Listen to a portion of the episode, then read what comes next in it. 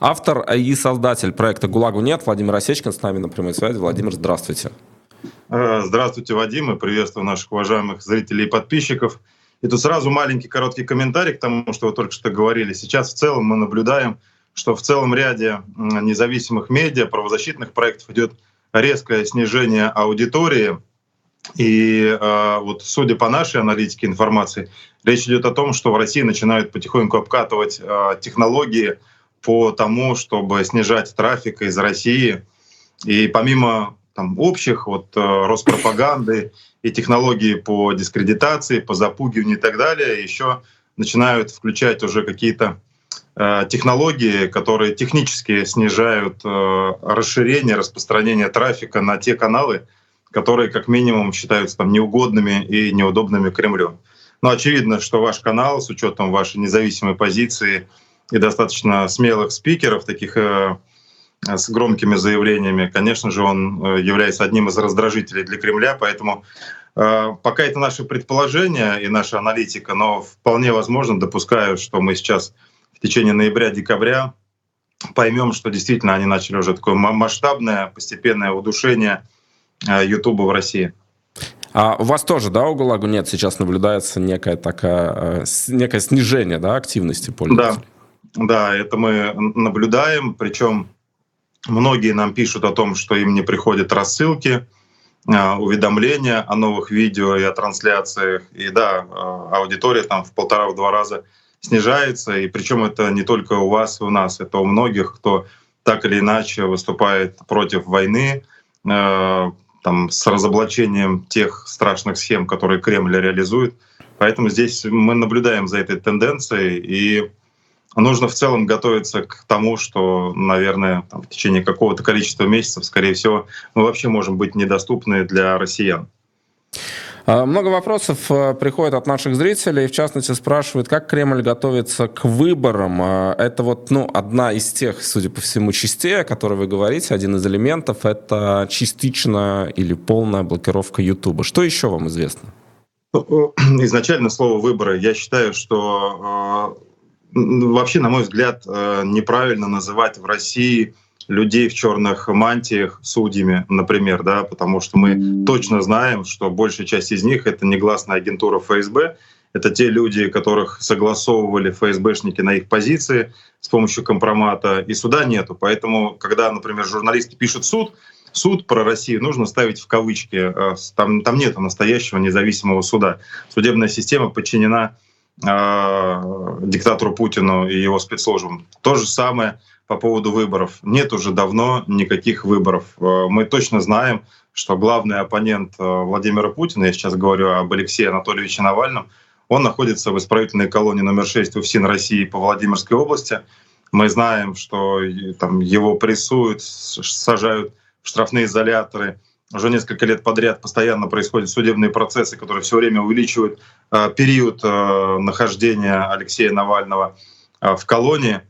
Поэтому, ну, это вот просто там очевидный пример. Мы можем взять огромное количество других примеров на региональных, городских уровнях, когда мы знаем, как оппозицию душат, арестовывают, задерживают, сажают в следственные изоляторы, выдавливают из России — Поэтому э, выборы без выбора, без реального выбора, не являются настоящими демократичными выборами.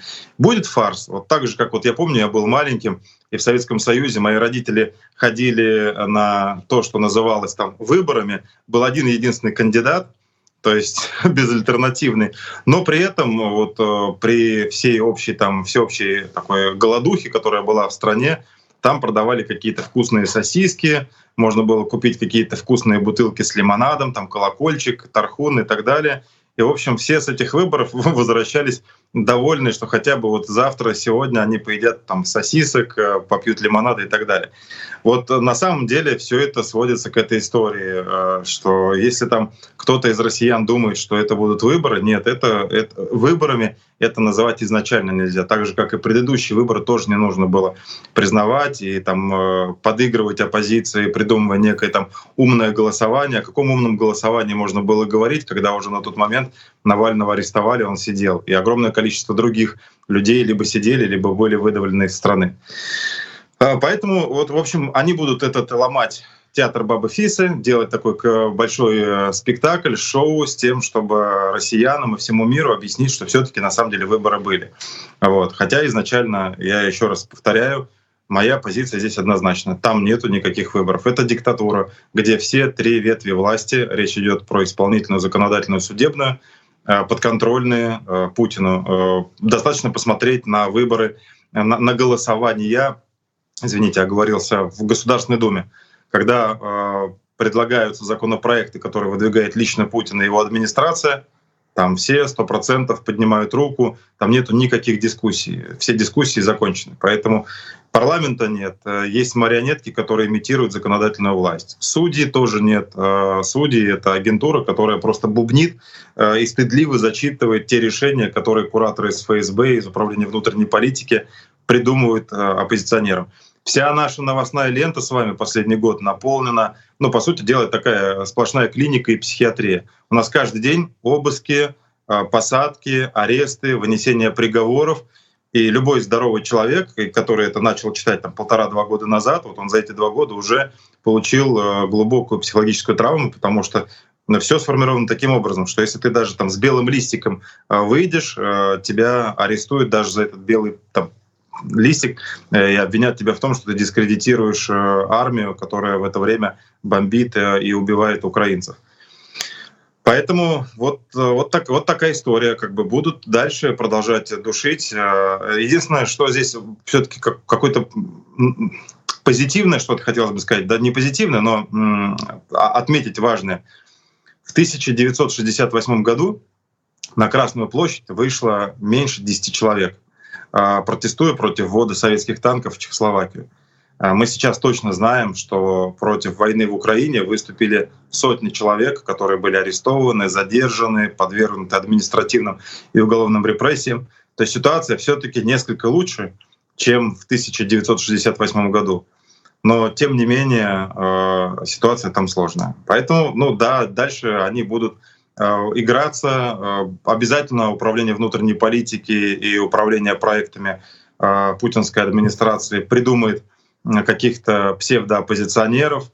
Обязательно с помощью пиарщиков и политтехнологов они найдут какое-то количество людей, там подкупят лидеров общественного мнения, чтобы они легитимизировали вот эту марионетку. Но в конечном итоге мы понимаем прекрасно, что они формализуют там, переизбрание диктатора Путина, он останется у власти — вот, а оппозиция останется там размытая по загранице и по российским тюрьмам.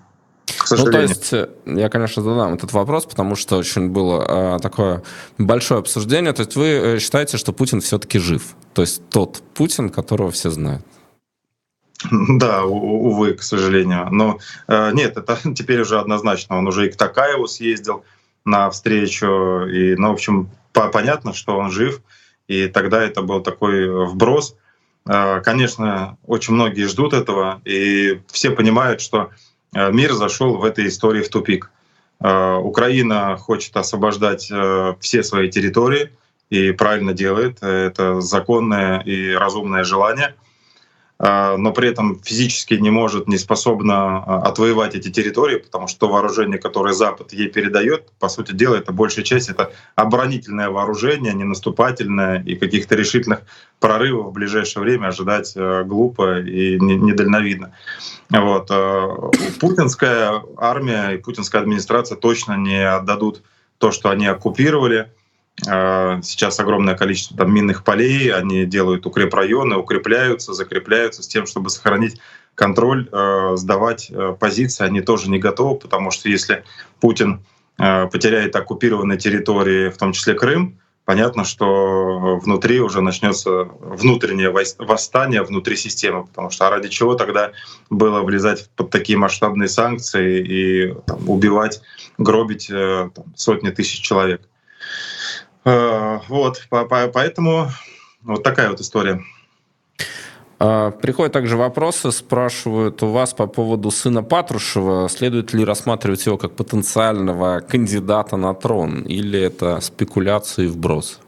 Нет, как раз вот этих вот серых мышек, как э, Владимир Путин, которым он был там в 97-98 году, и нужно э, рассматривать в качестве потенциальных кандидатов. Никаких людей с э, там, высоким уровнем э, доверия в обществе э, там, на смену не придет. Будет какой-то технократ, который будет э, пост Путиным. Вот можно сразу ему фамилию давать пост Путин. Кто окажется пост Путиным, там Патрушев, там Бортников младший, или кто-то там из Ротенбергов, Ковальчуков и так далее, не суть. Функция будет однозначная, как бы сохранение по-прежнему украденного у Российской Федерации, украденного у российского народа. Вот. Они это все прихватизировали в 90-х, э, окончательно все это распилили, перераспределили между собой в нулевые и будут стоять до последнего. Они располагают, они похитили имущество у России, у россиян более чем на несколько сот миллиардов там, долларов и евро. И они, конечно, это не отдадут. И они контролируют полностью именно эти структуры, олигархически контролируют ФСБ и э, другие спецслужбы. А Путин является просто здесь олицетворением этой системы. Поэтому сама эта система никуда не уйдет. Понятно, что мы спим и видим, э, чтобы Валерий Соловей оказался прав э, с очередной вот подобной новостью. И, конечно, многие э, ждут, что это принесет некое облегчение. Но если посмотреть правде в глаза, например, вот мы последовательно занимаемся более 10 лет разоблачением бесчеловечных методов, секретных методов работы ФСИН и ФСБ, вот в том числе с пыточными конвейерами. Но э, да, если Путина не станет, что сегодняшние садисты, которые людей связывают, бьют, пытают, там, убивают и легализуют их смерти под видом э, там, гибели от сердечной недостаточности, они сразу станут более гуманными, заплачут крокодильными слезами и дадут явку с повинной обо всех пытках и убийствах, которые они совершили, или что э, завтра все эти люди в черных мантиях Э, напишут явки с повинными и скажут, что во всем виноват Путин, и это Путин их заставлял выносить трафаретные обвинительные приговоры в отношении оппозиционеров, там, антивоенных активистов и так далее. Это гигантская система коррумпированная, они ее выстраивали больше 20 лет. Больше 20 лет они расставили на места в МВД, в ФСБ, э, в Минобороне, в суде тех людей, которые встроены в систему, которые взамен на вот это вот кормление, там, возможность э, хапать бюджетные средства, они помогают этой системе. Они и есть эта система. И э, там, сломать ее в одночасье одному человеку невозможно. Речь идет о, ну, на, на самом деле о поколениях. А, Андрей э, пишет, зачитаю как есть. Вадим, пожалуйста, спросите про награды младшему Кадырову, но ведь это полный бред. Вот Зачем? Согласен. Зачем Адамову Кадырову? Согласен. Согласен, что это выглядит уже комично, абсурдно. Но, тем не менее, есть установка угождать и ублажать э, Рамзана Кадырова. Я объясню почему. Потому что, если помните, октябрь, ноябрь, декабрь прошлого года я неоднократно говорил о том, что наши источники сообщают, что Евгений Пригожин Э, выстраивает э, определенную линию заговора, э, то есть готовится заговор с целью перераспределения контроля над силовым блоком, над ФСБ, над Минобороны и так далее. И наши источники об этом предупреждали, я это транслировал. Тогда Пригожин выстраивал взаимоотношения с опорой на армию на Суровикина и с опорой на Рамзана Кадырова. Они действительно несколько раз встречались в Москве, у них были определенные договоренности, они там друг друга называли там братом, взаимной поддержки и так далее. Вот, до последнего. И Пригожин реально, вот если бы он был еще заручился поддержкой, и Кадыров бы его там не кинул, э, не бросил бы в этой во всей ситуации 23-24 июня, э, мы бы сейчас действительно видели совершенно другие контуры власти, совсем других людей, в руководстве российских спецслужб, армии и администрации президента. Возможно, Путина бы они оставили, ну, как бы окончательно превратив в куклу и марионетку, но да. А, и Рамзан тогда сделал очевидный выбор. Он остался лоялен Владимиру Путину и более того, даже там выступил, начал атаковать Пригожина и отправлял свои там тикток-войска, которые очень долго ехали и так и не смогли встретиться с ЧВК «Вагнер», чтобы начать биться. Вот не знаю, к счастью или к сожалению, но суть. Э, и, конечно, э, здесь э, Путин готов его осыпать там золотом, бриллиантами, но золото и бриллианты уже Кадырову не нужны. Там уже все дворцы всем этим забиты и наличными, и криптой, и у всех его охранников уже есть по Роллс-Ройсу и по Бентли, не говоря уже про самого вот этого там, там не знаю, там, падишаха, короля, царя Чечни. Но вот то, что они делают сейчас с сыном и там с его сыновьями, одного там замминистром назначают, другого осыпают вот этими наградами. Это как раз вот они показывают, что те, кто в нужный момент сохраняют лояльность Путину, они будут обласканы, и у них будет все вот full time. Поэтому люди, которые готовы прогибаться очень глубоко как Рамзан Кадыров, и лебезить, э, угождать диктатору, там, называя себя там, пехотинцем Путина, они вот будут э, становиться академиками, героями России и так далее.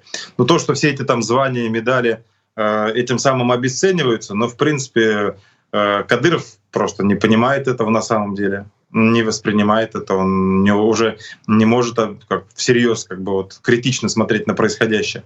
А Путину, по большому счету, плевать. Ему он 20 лет играл в систему сдержек и противовесов. А в какой-то определенный момент, вот под конец своей жизни, он понимает, что он доживает последние свои там, годы, последний период, там, месяцы, либо годы, возможно. И ему просто вот наконец, под конец жизни он хочет делать все себе в удовольствие, себе в кайф. Вот он этим всем играется. А что будет после него, ему вообще плевать.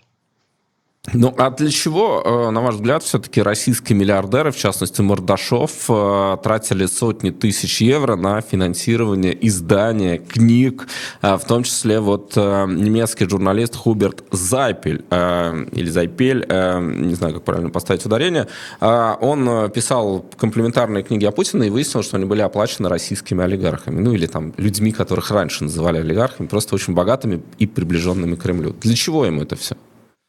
Ну, если мы говорим, например, про олигархов, зачем они на это деньги дают? Э, они стараются угождать. Вот э, они хотят быть э, в позиции не хуже Рамзана Кадырова, чтобы их прогибы там засчитывались, и чтобы их там молчание и горделивую осанку не воспринимали за оппозиционность. Зачем это сделал писатель и издательство?